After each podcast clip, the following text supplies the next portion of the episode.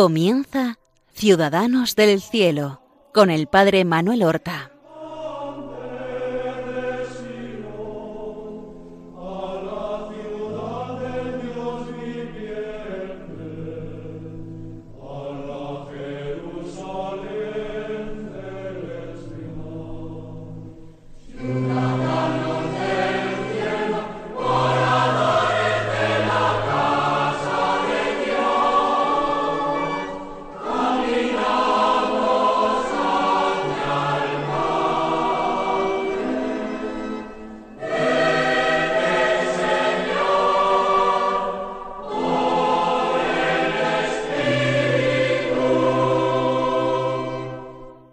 Buenos días, queridos hermanos. Realizamos una nueva emisión de nuestro programa Ciudadanos del Cielo. Llevamos un par de programas hablando de San Pedro Nolasco, el fundador de la Orden de la Merced para la redención de cautivos. Un santo que vivió entre los siglos XII y XIII, que nació en torno al año 1180 en lo que ahora es territorio francés y que murió en Barcelona en el año 1245, el 6 de mayo. Y lo primero que nosotros íbamos comentando y que nos llama la atención es la vida tan oscura, tan en la sombra que tuvo San Pedro Nolasco. Siendo el fundador de una orden religiosa, no son muchos los datos históricos de su biografía que han llegado hasta nosotros. Desconocemos infinidad de cosas. Sabemos, por ejemplo, que él no se ordenó nunca sacerdote que fue un hombre que vivió en una humildad tan grande que quiso quedar siempre en la sombra, en un segundo plano. Tan terriblemente fue esta postergación del fundador de la Orden de la Merced, que durante muchos tiempos, incluso en el seno de la Orden, y mucho más desde fuera de la Orden, se tomaron como fundadores al rey Jaime I de Aragón y a San Raimundo de Peñafort. Incluso la historia leyenda tejida en torno a los orígenes de la orden habla de una aparición de la Santísima Virgen María a Pedro Nolasco el primero de agosto de 1218, pero que fue una aparición simultánea a él al rey Jaime I y a San Raimundo de Peñafort, con lo cual se le quitaba importancia a esta revelación carismática a Pedro Nolasco, e incluso se afirmó que en los orígenes la Orden de la Merced había sido una orden militar que devino poco a poco finalmente en orden religiosa. Todo esto a la luz de la historia hoy día, de la investigación histórica, se revela erróneo. Lo que pasa es que cierta mentalidad no quería apoyar una empresa de tanta honra y gloria de Dios, una obra de la Virgen María, en un cimiento que parecía tan débil, tan frágil, tan ignorante, tan de poco relieve, según el mundo, cómo era San Pedro de Nolasco. Se pensó en un gran rey, se pensó en un santo y sacerdote como Raimundo de Peñafort y Pedro Nolasco como el tercero, pero quedando, como hemos dicho, en la sombra. Todo esto nos está hablando de esa grande humildad de Pedro Nolasco que nunca quiso ser tenido en nada, que nunca ansió reconocimiento ni honores. Y estamos defendiendo que Pedro Nolasco es el fundador de la Merced, pero tenemos que corregirnos, porque verdaderamente el fundador de la Merced fue la Santísima Virgen María. Fue ella la que quiso y pidió expresamente una orden consagrada a ella, con una misión. La orden de la merced fue el regalo de la Virgen, no ya a los hombres, sino un regalo de María a su Hijo Jesús.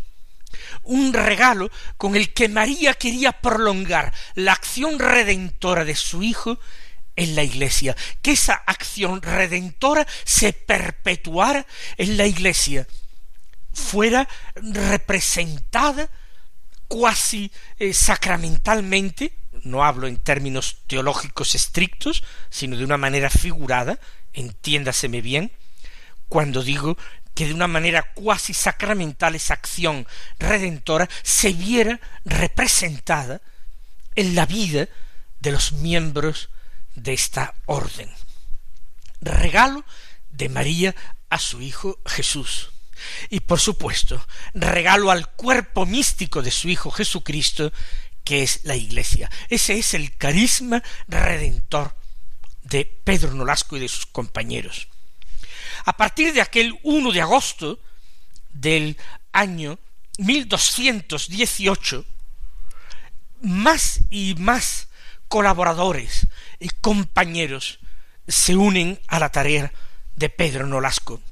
Antes, desde el año 1203, en que él, un jovencísimo mercader, había dilapidado su fortuna, haciendo redenciones de cautivos en el puerto de Valencia, ya habían empezado a venir personas interesadas, a vivir como vivía Pedro, a entregarse como se entregaba él. No habían faltado colaboradores, pero todavía no se podía hablar de una orden. Habían ido a vivir incluso con él al hospital de Santa Eulalia de Barcelona, para vivir no solamente para los pobres, sino para vivir con los pobres en medio de ellos, en aquel albergue donde su estancia se va a prolongar desde poco después del año 1203 hasta algo después de 1218, cuando es ya necesario buscar otro lugar para marcar una cierta independencia respecto del cabildo catedral de Barcelona, para que no hubiera confusión acerca de que la orden tenía su gobierno, su administración, sus fines, independiente del Cabildo Catedral de Barcelona, aunque en el escudo de la orden,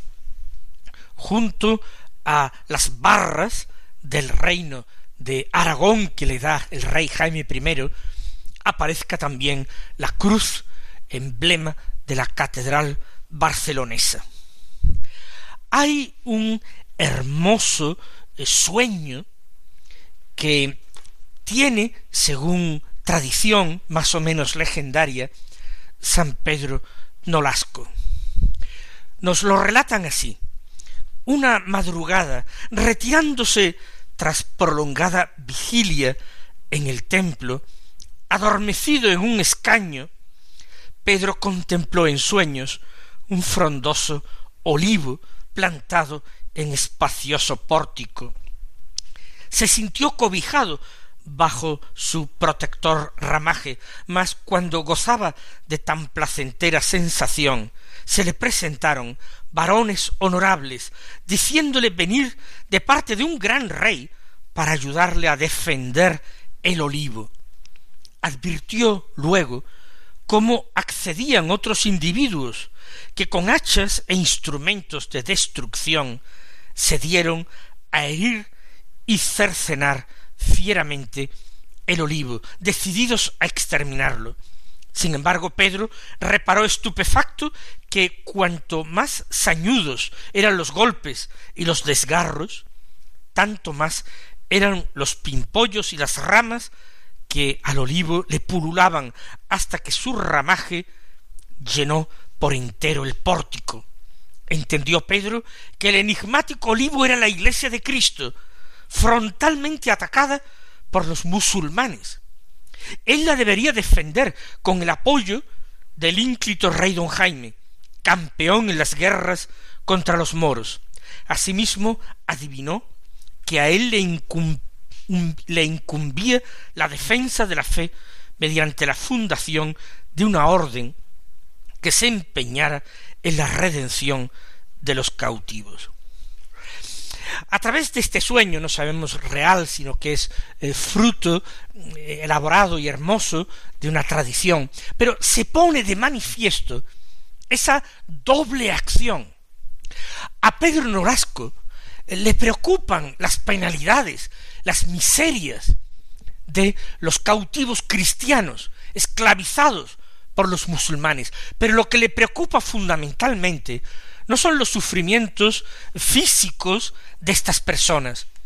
Lo que les preocupa es que ellos, en cautividad, en tierra eh, ajena, están en peligro grave de apostasía y que de hecho muchos de ellos apostataban, se rendían ante las presiones, a veces fortísimas, del entorno musulmán.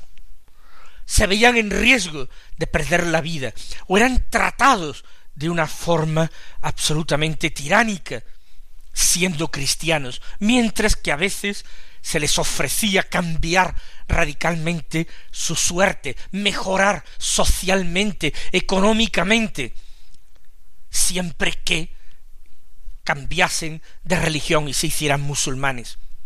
Y algunos de los esclavizados, que eran personas con formación, con cultura, con oficio, con dignidades en su tierra, desprovistos de todo eso, sometidos a una servidumbre y a trabajos físicos, ansiaban volver a empeñarse en tareas que eran más apropiadas a su formación, a lo que ellos habían estado haciendo.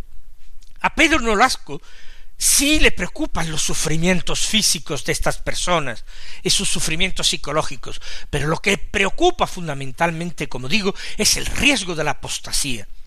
La labor de Pedro Nolasco no es una labor puramente humanitaria, no es como la labor que haría hoy día cualquier ONG, de una forma muy laudable, muy encomiable, para hacer más llevadera la vida de las personas, que están en situaciones eh, determinadas, eh, insoportables, a veces personas que viven, pongamos un ejemplo, en campos de refugiados, eh, a veces con carencia de agua, con mala atención médica, situaciones realmente insoportables. Todo eso es de caridad cristiana, de estricta caridad cristiana, tratar de remediar estas situaciones de sufrimiento. Pero como hemos dicho, a Pedro Nolasco lo que le importaba era la fe. Por eso fundó una orden religiosa. Al rey Jaime I, o incluso a San Raimundo de Peñafort, le interesaban rescatar cautivos. Para un rey cristiano era cuestión también de orgullo nacional. También para un santo como Raimundo era de solidaridad cristiana, son miembros del cuerpo de Cristo que están sufriendo, pero para Pedro Norasco era una cuestión de fe, una cuestión estrictamente de fe, salvar la fe de estas personas. Y por eso funda la orden religiosa. Y en ese sueño del olivo, él precisamente se da cuenta de esto, el olivo es la iglesia de Cristo, atacada por los musulmanes. El rey Jaime I era el gran campeón en la lucha contra los musulmanes. Pero Pedro entendió que a él le correspondía la tarea de defender la fe no mediante las armas, no con una orden militar como algunos han pretendido, sino con una orden religiosa que se empeñara en la redención de cautivos, ofreciendo sus personas como Cristo para salvarlos. Porque Pedro Nolasco se da cuenta del estilo, de la forma en que Cristo Jesús, nuestro Señor, ha salvado a los hombres.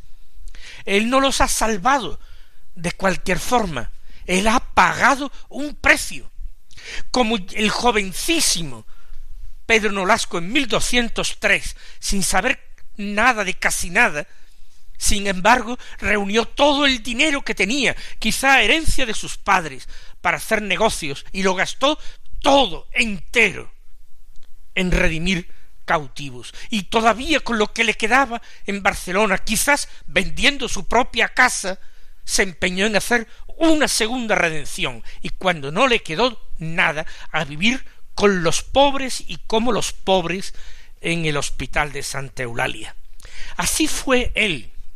Él no actuó de acuerdo con una estrategia, con una táctica. Él se dio entero. Él pagó el precio y quiso que los que le siguieran hicieran exactamente lo mismo, que los que le siguieran entregaran sus vidas como Cristo la había entregado, si era necesaria, y aceptasen ellos la esclavitud, eso sí, sintiéndose fuertes en la fe, en la esperanza y en el amor. Esos hermanos suyos que se daban a sí mismos a la esclavitud para liberar a otros hermanos.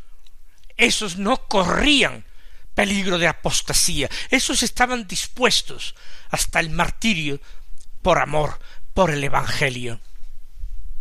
Hoy día, de nuevo, esa misión de redención y de redención de cautivos tiene que enfocarse adecuadamente. No se trata de competir de nuevo con otras organizaciones benéficas, con otras organizaciones que tratan de paliar los daños y las miserias eh, físicas de los hombres. Se trata de defender la fe, la fe amenazada en nuestros tiempos, si ustedes me lo permiten, todavía mucho más que en el siglo XIII.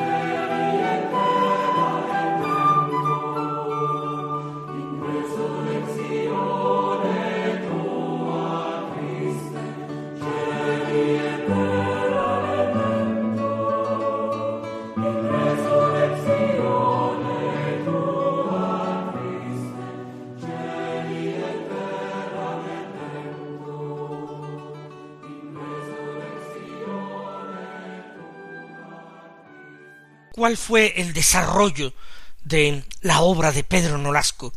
Ya hemos visto que el comienzo está en Barcelona, ligado al Hospital de Santa Eulalia, propiedad del Cabildo Catedral de Barcelona.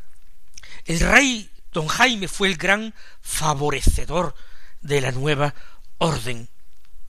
Pronto, en 1225, ya está instalada la Merced en Lérida y en 1229 en Mallorca, cuando don Jaime conquista Mallorca y Pedro Nolasco va personalmente allí.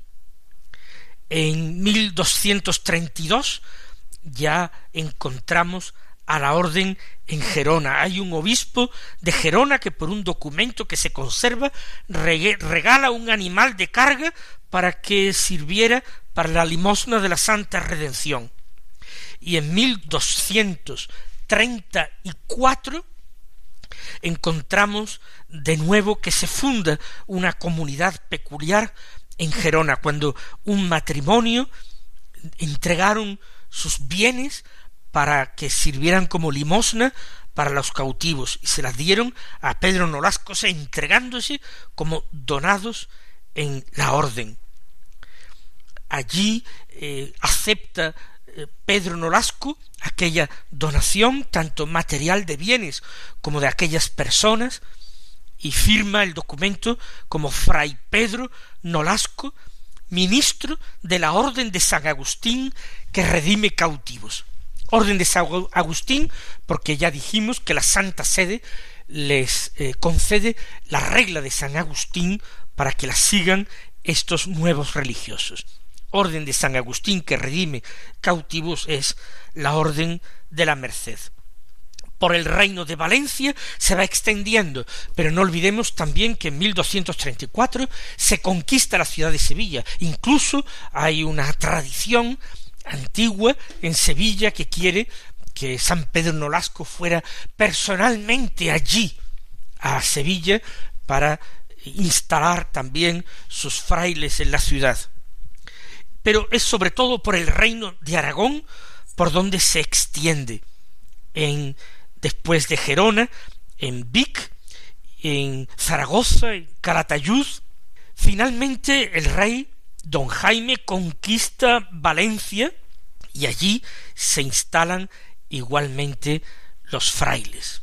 Es la orden predilecta del rey y se convierte también en una orden muy favorecida por la nobleza del reino de Aragón.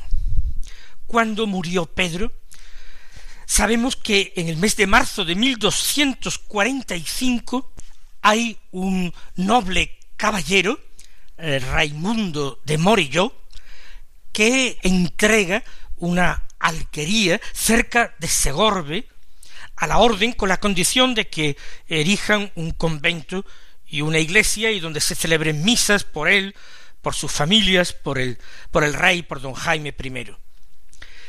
Y cuando el notario llega a Barcelona para que la escritura sea firmada y se acepte esta donación, ya no la firma San Pedro Nolasco, la firman dieciséis frailes. Y el notario pone que Pedro Nolasco no la firma porque ha transmigrado de este mundo. Según la tradición, murió el día de la ascensión del Señor, que era el 6 de mayo de 1245. Mis queridos hermanos, que nosotros también nos llenemos, nos inflamemos con esa pasión de Pedro Nolasco, la de ser redentores con Cristo Redentor. Que el Señor os bendiga y hasta el próximo día.